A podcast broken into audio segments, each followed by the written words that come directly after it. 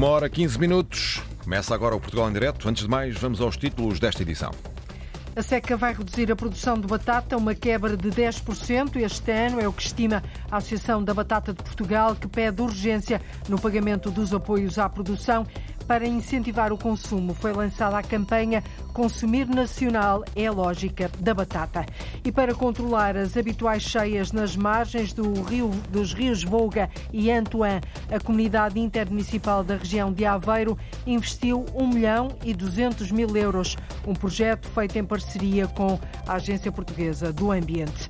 A zona oriental de Lisboa sofreu uma transformação radical para a Expo 98, uma exposição universal que foi inaugurada faz precisamente hoje 25 anos.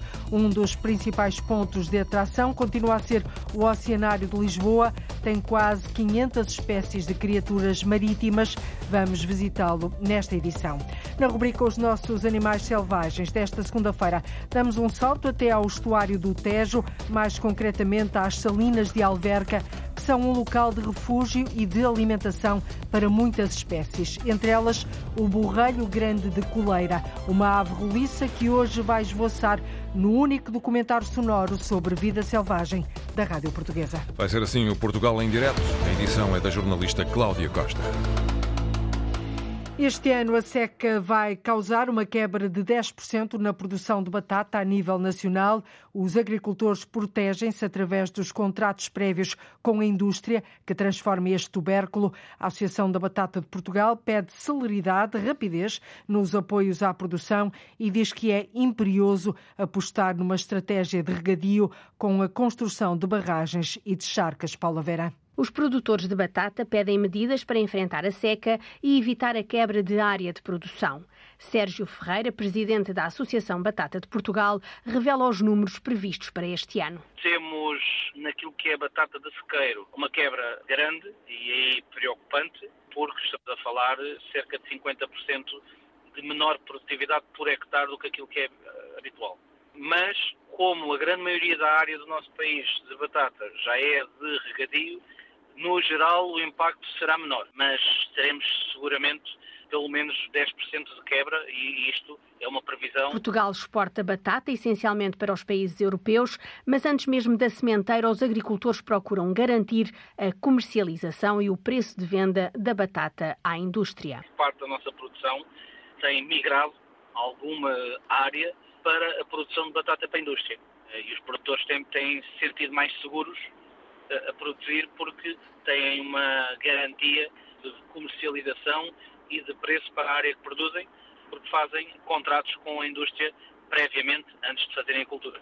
Maioritariamente para batata chips, eh, e no nosso país temos a indústria que o faz, ou mesmo para chips ou, ou batata em palito, para pré-frita, que exportamos para outros países que têm essa indústria. O mercado da batata fatura por ano 100 milhões de euros, mas Sérgio Ferreira alerta que o setor não pode perder área de cultivo. E a única coisa que se pode fazer num futuro é tentarmos aumentar a área para podermos uh, ter mais produção e, muito importante, existem algumas ajudas que vão ter que ser uh, mais rápidas uh, a chegar ao, ao produtor e outras, para mim ainda mais importantes, que serão de médio prazo, que é criarmos condições de armazenamento de água para podermos regar. O que choveu em dezembro e em janeiro foi muito bom, mas nós não fizemos reserva dela. Portugal produz 45% da batata que consome. Para incentivar o consumidor, a Associação lançou a campanha Consumir Nacional é a lógica da batata. É uma campanha com o objetivo de abordar o consumidor final, abordarmos coisas muito concretas, em que são, por vezes, mitos que existem e encaminhar o consumidor, pelo menos quando procurar comprar batata, procurar que seja portuguesa. Portugal tem uma área de produção de batata com perto de 17 mil hectares. São mais de 400 mil toneladas produzidas por ano. E a campanha Consumir Nacional é a lógica da batata já está no terreno, uma maneira de alertar o consumidor para escolher a batata portuguesa. O ano passado, Portugal exportou mais 23% de batata, num valor de quase 25 milhões de euros. Espanha é o principal destino, um mercado que representa 67% do valor total das exportações da batata nacional, mas este ano a seca está a causar uma quebra de 10% na produção e vai naturalmente eventualmente criar problemas aos produtores.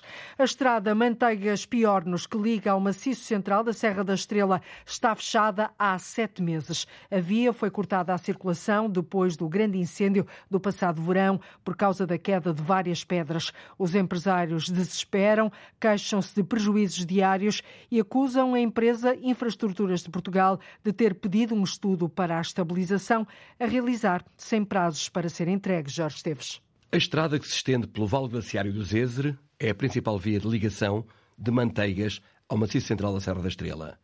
Está na alçada da IP, Infraestruturas de Portugal, e está cortada já desde o ano passado, para desespero de muitos e particularmente dos que ali vivem do turismo. Desde o momento que a estrada fechou, no princípio do mês de dezembro, já lá vão sete meses, e não vemos turismo passar. O número de reservas, nomeadamente de portugueses, baixou bastante desde o fecho da estrada. Ao saber que aquilo está fechado, que a estrada do Vale Glaciar, aquela magnífica estrada, está fechada, desistem, desmarcam reservas que já tinham feitas. Às queixas do comerciante de produtos regionais, Joaquim Guedes, de Daniela Teixeira, proprietária de um alojamento local, e de João Clara, hoteleiro e industrial têxtil, associa-se Flávio Massano, o presidente da Câmara Municipal de Manteigas. Estamos a perder diariamente eh, centenas ou milhares de pessoas potencialmente investidoras daquilo que é o consumo no comércio local, na hotelaria, nos restaurantes, e isso faz-nos falta. Cansados de não ter qualquer prazo por parte da Infraestrutura de Portugal para uma possível reabertura, mais de duas dezenas de agentes económicos e a própria Associação Empresarial da Região da Guarda enviaram um pedido urgente de esclarecimentos ao presidente da IP, com conhecimento ao Ministro das Infraestruturas e a um vasto conjunto de responsáveis políticos e técnicos, onde se inclui o Laboratório Nacional de Engenharia Civil. Sabemos que foi entregue um estudo de estabilização de vertente ao LNEC sem prazo. O LNEC não dá prazo para a finalização do estudo e tudo o que está para a frente, ou seja, a, elaboração do projeto de execução, a atribuição da obra, a execução da obra, está dependente de um prazo que não existe. A indignação é geral, estamos todos. Está o Presidente da Câmara, estão os Presidentes da Junta, estão os empresários, estão o cidadão comum e eu começo a dizer também, já estão também os visitantes que querem aceder a um dos pontos mais bonitos da Serra da Estrela. Um dos pontos atingidos pelo grande incêndio do último verão e que deixou instável a encosta afetada. Perderam-se vários meses, até ao início das chuvas, em que não se fez rigorosamente nada. Começou a chover, começaram a cair calhaus, fechou-se fechou a estrada e ainda foram necessários mais de dois meses para se iniciarem o estudo. Agora, numa altura pós-chuvadas, em que já não têm caído pedras, os empresários exigiam a reabertura da estrada nos dias de menor risco. Após uma nova reunião da IP com a Câmara Municipal de Manteigas, acabou por conseguir-se uma solução provisória. A IP anunciou que o relatório preliminar do LNEC preconiza a reabertura à circulação automóvel, mas em 2 km da via, na zona de maior risco, de forma alternada, regulada por semáforos, utilizando apenas a via ascendente, a mais distante da encosta sobranceira à estrada. Serão ainda instalados sistemas de proteção pesados, em trabalhos que só serão concluídos durante o terceiro trimestre deste ano.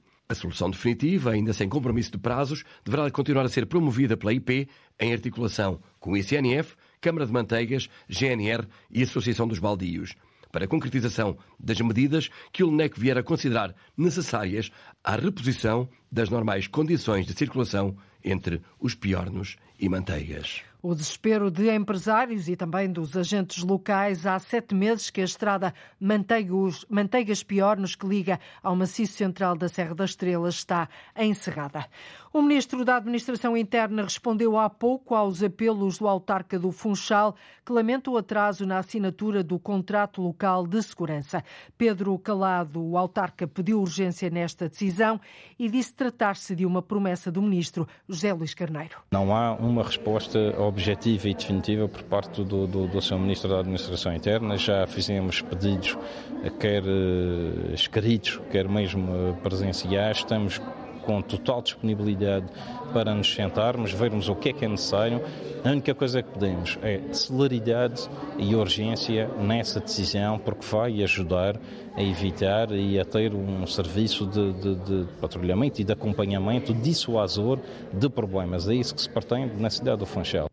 Apesar do pedido feito para mais segurança, o presidente da Câmara do Funchal diz que eh, a cidade, genericamente, o Conselho genericamente é uma cidade segura, embora tenha um ou outro foco mais problemático. A cidade do Funchal é uma cidade segura, é uma cidade em que qualquer pessoa se sente bem e segura a, trans, a, transitar e a utilizar as infraestruturas. Agora, as notícias dão conta, eh, de vez em quando há uma, uma zona que é mais investigada ou por, por assaltos ou por indivíduos que são consumidores de, de, de pequenas drogas.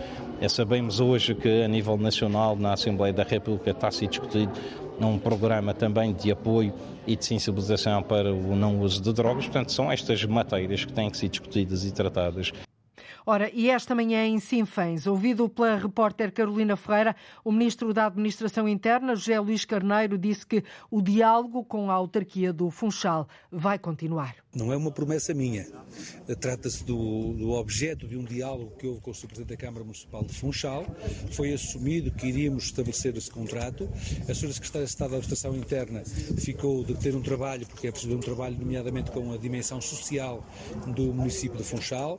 Estivemos lá dias a lançar o concurso para uma obra importante num dos municípios. Outras obras estão previstas e quando nos deslocarmos para esse efeito, a Sra. Secretária de Estado da Administração Interna reunirá com o Sr. Presidente da Câmara, da Funchal, porque quando lá me desloquei na última vez ele não estava uh, no Funchal e assim que seja possível haverá, portanto, reunião de trabalho para dar seguimento a esse compromisso que foi estabelecido no seguimento do diálogo que houve com o Sr. Presidente da Câmara e esse diálogo é mesmo muito relevante para encontrar uma solução estruturada para problemas que têm fundamentalmente uma dimensão social. Por isso, diz o ministro José Luís Carneiro, é preciso encontrar todo um conjunto de respostas sociais porque uma das dimensões identificadas é a toxicodependência e, como se sabe, a toxicodependência tem fundamentalmente uma, digamos, origem que tem que, com dimensões a ver com dimensões da saúde, com dimensões da segurança social, com dimensões da inclusão, mas naturalmente aquilo que foi dito ao Sr. Presidente da Câmara é que, naquilo que depender da atuação da polícia, nós naturalmente que teremos eh, todo o gosto em cooperar com o município para aperfeiçoar os sistemas de intervenção, mas nunca confundir eh, a causa com o efeito. Porque às vezes há pessoas que confundem causa com efeito. E temos que atuar nas causas. E as causas da toxicodependência, elas têm que ser trabalhadas em domínios que não são os domínios da polícia. A resposta do Ministro da Administração Interna, José Luís Carneiro, o diálogo com a Câmara do Funchal na Madeira vai prosseguir.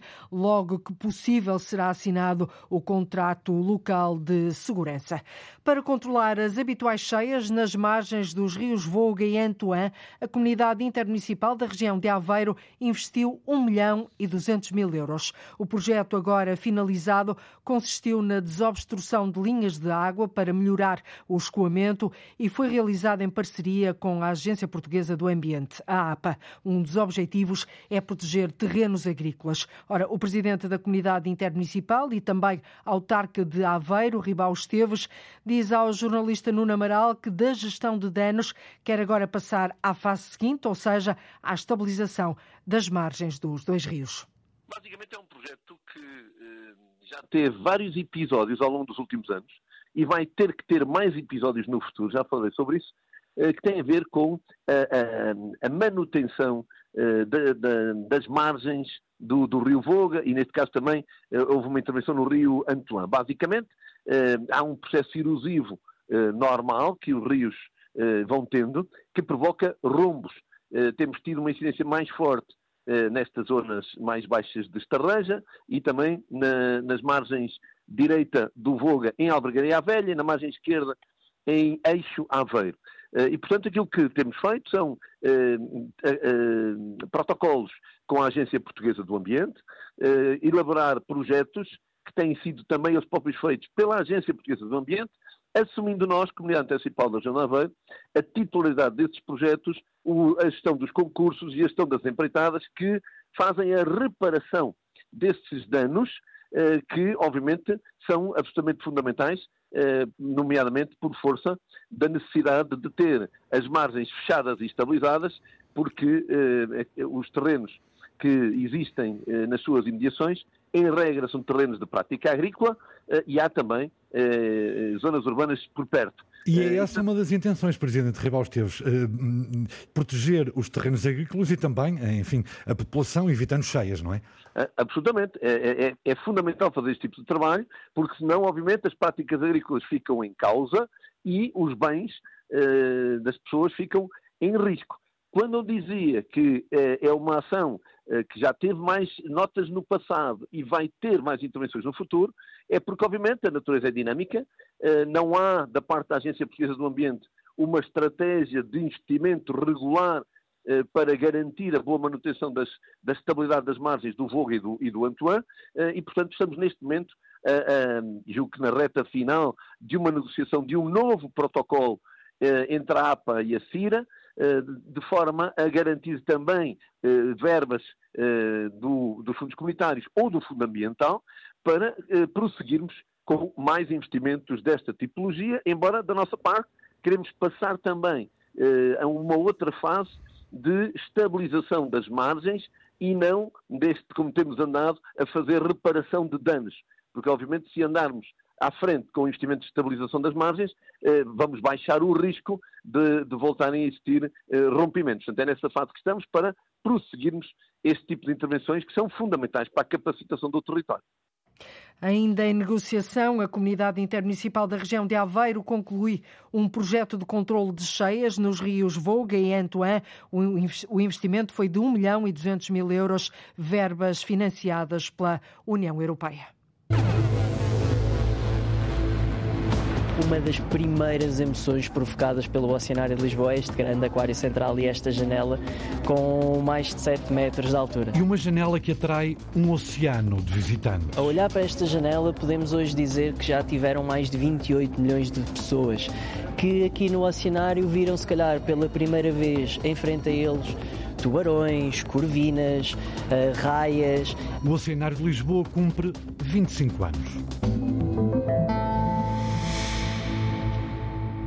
Expo 98 faz precisamente hoje 25 anos e em dia de aniversário soube-se que o pavilhão de Portugal vai receber a Biblioteca António Mega Ferreira. Isto depois de anos de polémica sobre a utilização a dar a um espaço emblemático do Parque das Nações projetado pelo arquiteto Cisa Vieira, um marco icónico que está localizado numa zona privilegiada junto ao Rio Tejo. Ora, hoje, ao final da tarde, debaixo da pala do pavilhão de Portugal, o presidente da Câmara de Lisboa, Carlos Moedas, vai estar presente na assinatura do memorando de entendimento entre os herdeiros de Mega Ferreira, a autarquia, a Junta de Freguesia do Parque das Nações e a Universidade de Lisboa, para homenagear aquele que é considerado o principal mentor da Expo 98. A Câmara inaugura a Rua Mega Ferreira, uma rua do Parque das Nações. O objetivo passa também por recordar o trabalho que foi desenvolvido naquela zona degradada de Lisboa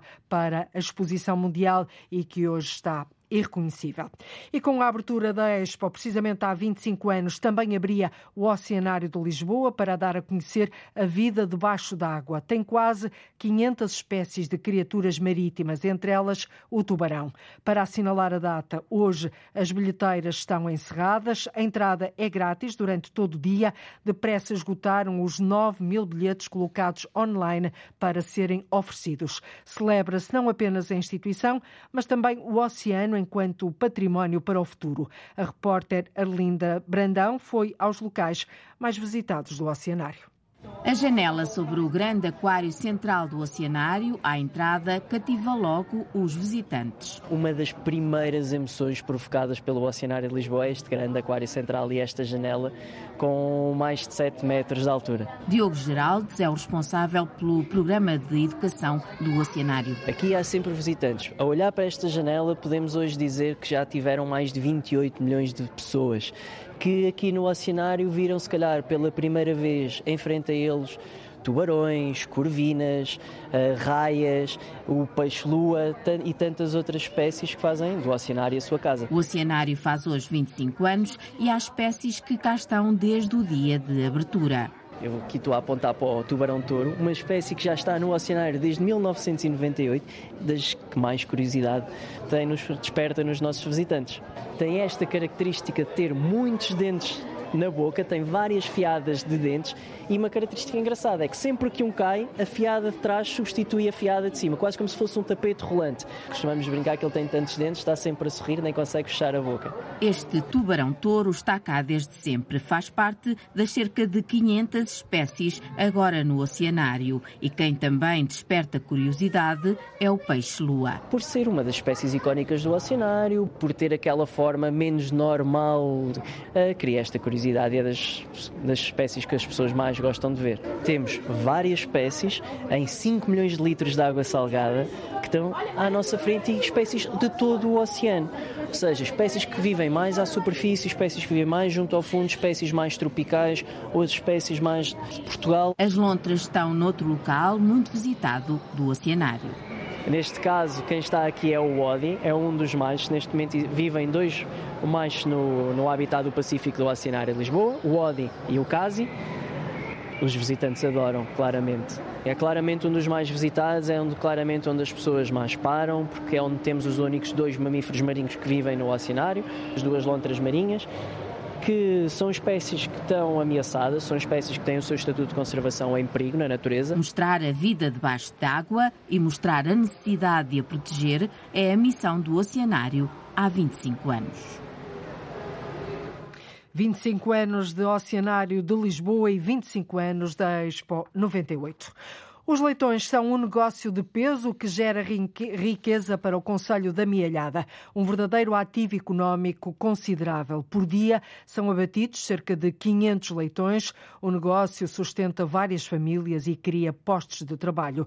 No, no total, o Conselho conta com 50 restaurantes. Em quase todos vende-se leitão. A autarquia investe cerca de 30 mil euros no negócio para facilitar, Sara Almeida, o processo nos matadores.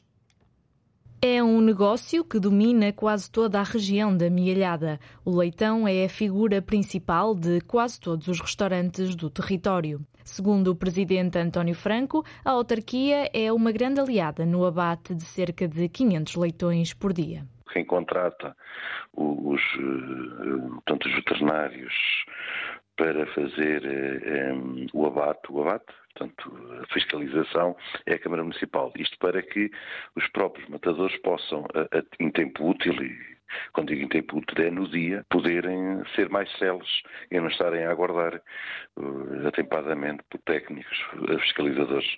A Câmara da Mialhada investe cerca de 30 mil euros por ano em veterinários para acelerar o processo no matadouro. Nós gastamos cerca de, por ano, portanto, o déficit, porque há uma parte que é paga, portanto, assumida pela DGAV, mas fica-nos entre 30 a 40 mil euros anuais, que é um investimento que nós consideramos que é um investimento que a Câmara Municipal faz. Uns são consumidos nas mesas, outros vendidos para espaços comerciais, mas todos ajudam na criação de postos de trabalho. Aqui quase todas as pessoas têm uma ligação, direta ou indiretamente, à restauração ligada ao leitão.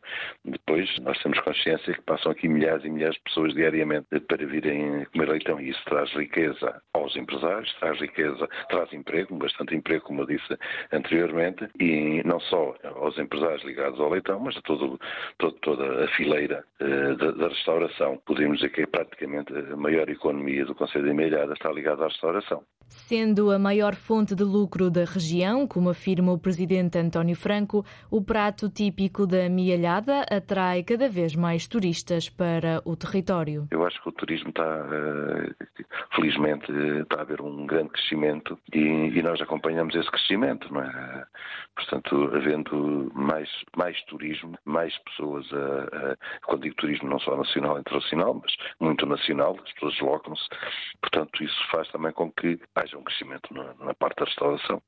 Este ano as contas ainda não estão fechadas, mas o autarca prevê um aumento significativo no abate dos leitões em relação ao ano passado.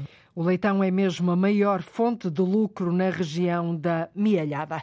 Na Madeira, a partir de setembro vai ser possível fazer pesca de gambas. O limite máximo de captura por ano é de 20 toneladas. Os testes já foram feitos. Agora, a embarcação Bahia de Câmara de Lobos prepara-se para ser a primeira a ter licença para a captura do camarão da Madeira. Cláudio Ornelas.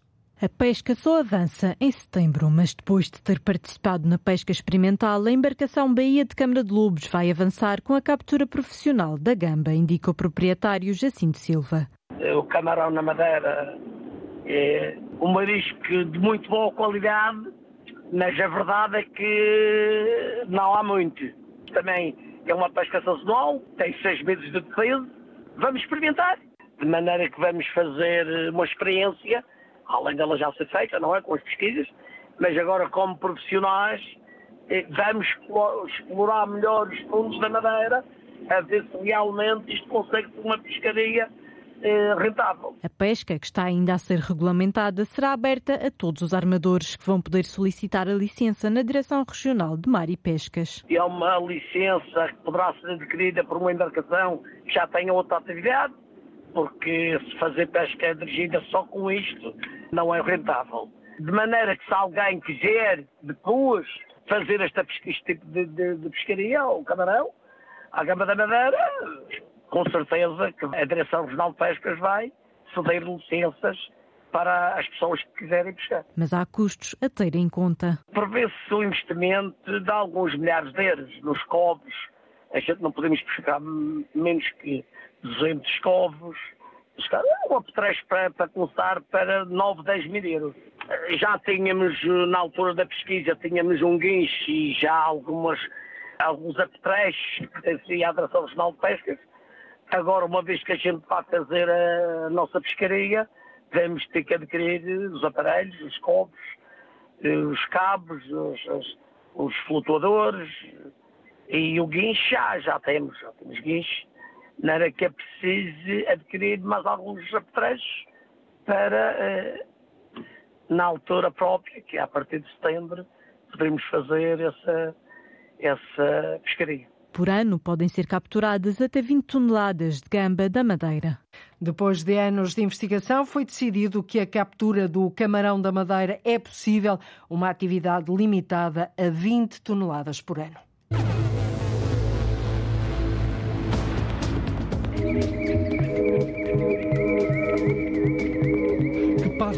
Autor deste canto, Luís Henrique Pereira? É o borrelho grande de coleira. É uma ave limícola das que se alimentam nos ludaçais ou nos areais mais baixos. É segunda-feira, observamos e escutamos os nossos animais selvagens. A Câmara de Moimenta da Beira vai criar uma residência para estudantes do ensino superior. Nesta vila do distrito de Viseu funcionam dois cursos, mas a autarquia espera conseguir mais para o próximo ano letivo. Ora, para construir a nova residência vai ser requalificado um edifício, um investimento de quase 440 mil euros através do PRR, o Fundo do Plano de Recuperação e Resiliência. O autarca Paulo Figueiredo, ouvido o Plano Antena 1, diz que se trata de um grande investimento para o município. E a ideia nós eh, é um imóvel que o município adquiriu também no ano passado e a ideia é criarmos aqui alojamento para 10 estudantes. Ou seja, vamos transformar o edifício entretanto adquirido, criar as condições exemplares, digamos assim, as melhores condições possíveis para que realmente possamos atrair e ter aqui connosco alunos eh, provenientes de outras áreas do, do, do país. O município de Moimenta da Beira, no distrito de Viseu, conta com os cursos de Informática Industrial e Assessoria e Comunicação Organizacional, fruto de um protocolo com o Instituto Politécnico de Viseu. A delegação do Instituto Português do Mar e da Atmosfera, o IPMA, nos Açores, vai representar Portugal no Comitê Internacional dos Ciclones Tropicais. O arquipélago é a região do país mais afetada por estes fenómenos que podem agravar elevar-se Inês Linhares Dias devido ao aquecimento global. Pela primeira vez, a Organização Meteorológica Mundial prevê que o aquecimento global anual ultrapasse o limite de 1,5 graus Celsius. Deve acontecer até 2027. Carlos Ramalho, delegado do IPMAN nos Açores, explica que este contexto torna mais pertinente a presença da região no Comitê Internacional dos Ciclones Tropicais. Todos os fenómenos extremos vão se tornar mais frequentes a nível planetário. O que, o que se passa em relação aos ciclones eh, tropicais é que os estudos que, tem, que, temos até o momento, e isto é até o momento, continuam sempre a ser feitos estudos, não indicam necessariamente que o número de ciclones tropicais vai aumentar. O que indicam é que poderão tornar-se mais fortes. Portanto, tornando-se mais fortes, terão um tempo de vida mais longo e poderão atingir, portanto, com mais força, digamos assim, latitudes mais elevadas como a nossa. Portanto, ficamos mais, mais expostos a este tipo de fenómeno. A cooperação internacional permite afinar os procedimentos científicos, mas também estar atento a algumas dimensões sociais. Os cientistas discutem temas como o impacto da desinformação. Estes são sempre muito importantes porque são uma, é, portanto, é uma altura em que se partilha o conhecimento em que se partiram também as dúvidas e os problemas que existem nos, no, nos serviços, que muitas vezes são, são semelhantes, como posso dar o exemplo uh, deste ano foi muito debatido, que foi o problema das redes sociais, na falsa informação que existe e que existe também na parte da meteorologia. Os Açores são a região do país mais afetada por ciclones tropicais. Foram por isso selecionados para representar Portugal num organismo que junta países das Caraíbas e América Central, Estados Unidos e países europeus como Espanha, Holanda, França e Reino Unido. Todos os fenómenos extremos vão tornar-se mais frequentes a nível planetário. Agora, a delegação do Instituto Português do Mar e da Atmosfera nos Açores vai representar Portugal no Comitê Internacional dos Ciclones Tropicais. Hoje, o norte do estuário do Tejo serve de cenário à rubrica Os Nossos Animais Selvagens, uma rubrica que, de resto, tem lugar cativo aqui às segundas-feiras no Portugal em Direto. As salinas de Alverca, por exemplo, são local de refúgio e de alimentação para muitas espécies de aves. Uma delas é roliça e fácil de avistar. Vamos conhecer o borrelho grande de Coleira.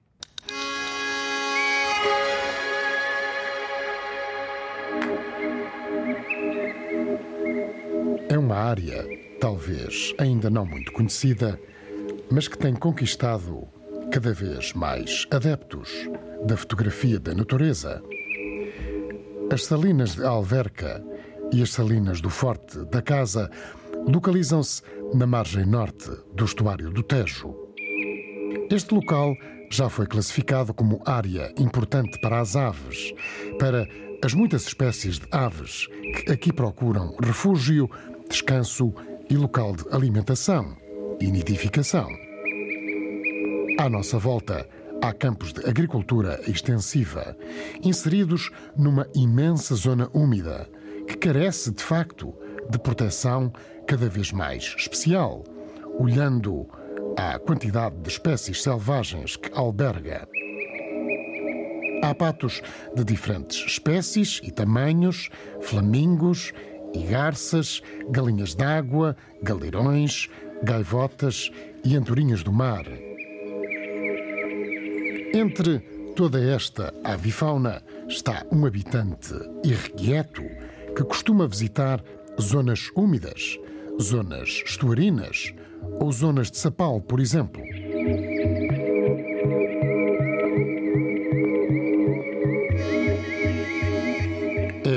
Borrelho grande de coleira.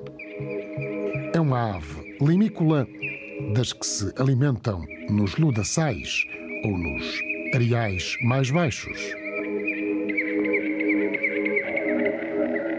Temos a indicação que, para conseguir melhores avistamentos, assim que chegamos perto das conhecidas instalações das Oficinas Gerais de Material Aeronáutico, as OGMA, devemos atravessar a linha do caminho de ferro, seguir até Aetar, que ali existe, e depois continuar a pé pelo caminho de terra batida que nos é dado a percorrer.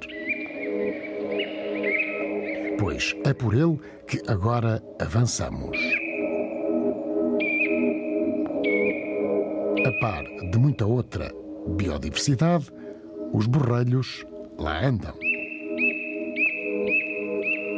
São aves pequenas, gorditas e muito engraçadas. São desde logo muito frenéticas. Com o pé no bico, passam a vida à procura de invertebrados. É frequente apanharem minhocas, que depressa engolem. O nome comum desta avezinha tem a ver com uma lista castanha na plumagem, que faz de facto lembrar uma coleira à volta do pescoço. Logo acima, um branco vincado, igual à tonalidade que lhe cobre o ventre. A nuca e o dorso são de um castanho claro, cor de café com leite. Há outras duas espécies de borrelhos mais pequenas, o borrelho de coleira interrompida e o borrelho pequeno de coleira. Esta é a maior delas. As patas são cor de laranja, assim como o bico.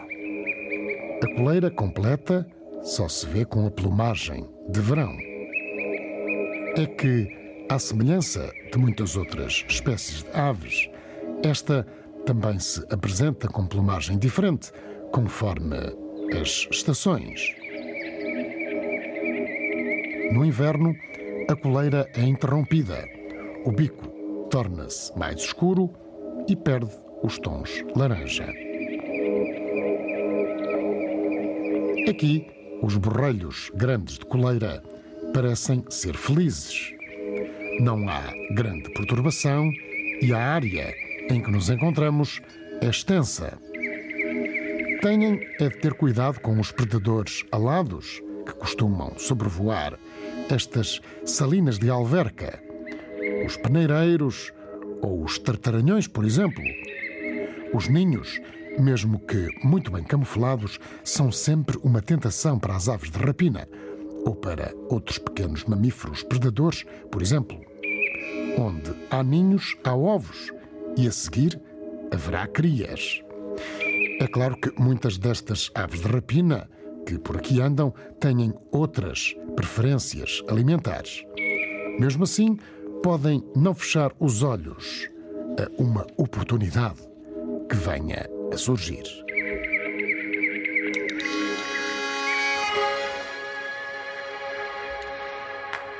Os nossos animais selvagens é uma rubrica de Luís Henrique Pereira com sonoplastia e pós-produção de Edgar Barbosa, Rui Fonseca, Rui Coelho e Cláudio Calado, uma rubrica que de resto pode ouvir a qualquer altura na RTP Play. Está de regresso a Faro a edição 12 do Algarve Design Meeting. Exposições, conferências, cinema e o tradicional espetáculo de videomapping são apenas algumas das propostas deste encontro que mostra projetos da indústria criativa e o resultado de várias intervenções, como no projeto Montra, Cristina Santos. Na Baixa de Faro algo está diferente. Ideias de design tomaram conta de várias lojas. O objetivo do projeto Montra é explicado por António Lacerda. Tentar contribuir uh, com intervenções ao nível do design e de ilustração nas montras da Baixa de Faro, uh, colocando essas lojas uh, também como uh, em termos de comunicar essas lojas de uma outra forma e melhorar também a parte daquilo que é quase o vitrinismo ou a questão parte da, da, da loja em si. Ou seja, é um projeto também social e, e tem a ver com o comércio, mas acaba por ser aqui um projeto de design quase social. António Lacerda, diretor da Escola Superior de Educação e Comunicação da Universidade do Algarve, um dos organizadores deste Algarve Design Meeting, destaca também as exposições que abrem as portas da fábrica da cerveja. Cada sala tem uma exposição diferente. E, e, aquilo que nós gostamos, e, e, no fundo, é de termos os visitantes, as pessoas, os turistas, as pessoas de Faro e fora de Faro, que se deslocam à fábrica e aproveitam este momento para não só ver o edifício em si, porque é um edifício muito interessante a nível arquitetónico, mas também de, no fundo, uh, visitarem cada exposição e interagirem até com as tais exposições, exposições interativas. E claro está, o design é o coração de várias atividades e conferências. Trazemos cá uh, entidades e pessoas de renome nacional e internacional na, naquilo que tem, tem a ver com o design, e que vão participar nas conferências, sexta à tarde e sábado à tarde. Outro ponto alto do programa, sublinha António Lacerda, da organização, é o Festival de Videomapping, no sábado, no Largo da Sé, em Faro. Em que, no fundo, projetamos vídeos, filmes de animação. Temos aqui este papel também interessante que é convidamos outras entidades, outras uh, uh, instituições de ensino superior, uh, que convidam, por sua vez, os seus alunos, que desenvolvem projetos que depois são apresentados em Faro todos os anos eh, temos sempre grande, um grande parceiro é a República Checa, Tomás Baton University. Uh, pronto, a República Checa é um, um, país de renome nesta área da animação, com um histórico, um histórico muito grande. São projetos de alunos, não é um projeto comercial, é em determinado tipo de disciplinas, mais multimédia, mais ligadas às novas tecnologias. Com sede na fábrica da cerveja, Faro acolhe os vários rostos que tem o design. E a sessão de abertura do Algarve Design Meeting está marcada para as seis da tarde, para mais logo, desta segunda-feira. São muitas as atividades para ver até ao próximo sábado. O património imaterial do mundo está em destaque em Évora. Filmes, palestras, conferências e, sobretudo, muita música à escala global, à escala do mundo. Ao longo desta semana, Paulo Nobre, Évora recebe a terceira edição do, do Festival Imaterial. Há 50 anos que o Elgas Ensemble atua nas principais salas mundiais, mas é nas capelas e igrejas que gosta de mostrar o repertório. O coro belga veio à Sé Catedral de Évora abrir a terceira edição do Festival Imaterial. O material é sobretudo as músicas e o pensamento das uh, músicas tradicionais e de raiz e que mostra a diversidade dos povos uh, e, e, das músicas, naturalmente. Carlos Seixas, programador do Festival Imaterial, que ao longo de toda a semana, até ao próximo sábado, junta povos e culturas novos e velhos intérpretes. Continua dentro desta linha de, de, de trazer uh, músicos debater sobre a, a música tradicional e uh, tem eh, uma componente bastante forte entre os músicos atuais, da música atual, ligada com de, de diferentes gerações e, e, de diversas geografias. Depois da sede de Évora, o palco do Teatro Garcia de Rezende recebe todas as noites a herança musical da Europa, da Ásia, de África, da América Latina e, claro, o Canta Lentejano, um festival organizado pela Câmara de Évora em colaboração com a Fundação Inatel. O vereador Alexandre Varela olha para o imaterial como uma marca de Évora a caminho da capital europeia da cultura. É, no fundo, um conjunto de artistas que vêm trazer-nos todas essas imaterialidades e ligar-se àquilo que Évora está a fazer em termos de caminho de consolidação deste festival, mas também no caminho para, para 27, uma vez que este festival ficou uh, também identificado na, na, candidatura que foi feita uh, para a Capital Europeia da Cultura. A música sobressai num programa muito mais vasto que une, sublinha o programador Carlos Seixas, diferentes linguagens do património imaterial. Linguagens e também pensamento, porque é fundamental a parte das conferências, das conversas, com a ligação à academia, através das universidades de Évora, de Lisboa, de Londres, e também as visitas a locais históricos, aos lugares e a memória, não é? Que é muito importante, o património imaterial não é só a arte e a música, mas também a própria paisagem e o edificado, não é? Depois do músico basco Kepa Junquera e da produtora e etnomusicóloga Lúcia Duran, o prémio imaterial deste ano será entregue ao antropólogo Paulo Lima. O festival decorre em Évora ao longo da semana até sábado. Évora esta semana é montra do património imaterial do mundo. E a terminar, digo-lhe que o Governo Regional dos Açores prevê pagar em julho um apoio ao combustível a 110 misericórdias e instituições particulares de solidariedade social, orçado em 300 mil euros. Foi o que acabou de revelar o Vice-Presidente do Executivo. Este apoio vai ser eh, prestado numa única prestação, em princípio no mês de julho. Vai abranger então cerca de 110 instituições em mais de 7 mil utentes. Foi o que adiantou aos jornalistas o vice-presidente do Governo Regional, Artur Lima. Anunciado em outubro, o combustível social integrou a proposta de orçamento da região para 2023, aprovada pela Assembleia Legislativa dos Açores em novembro. E chegamos ao fim de mais uma volta pelo país. Voltamos amanhã, ligar o território de uma ponta ao outro, o norte e o sul, o litoral e o interior, o continente e as ilhas. Contamos com a sua escuta, contamos consigo desse lado. Naturalmente, até amanhã. Fique bem. Cláudia Costa com o Portugal em direto.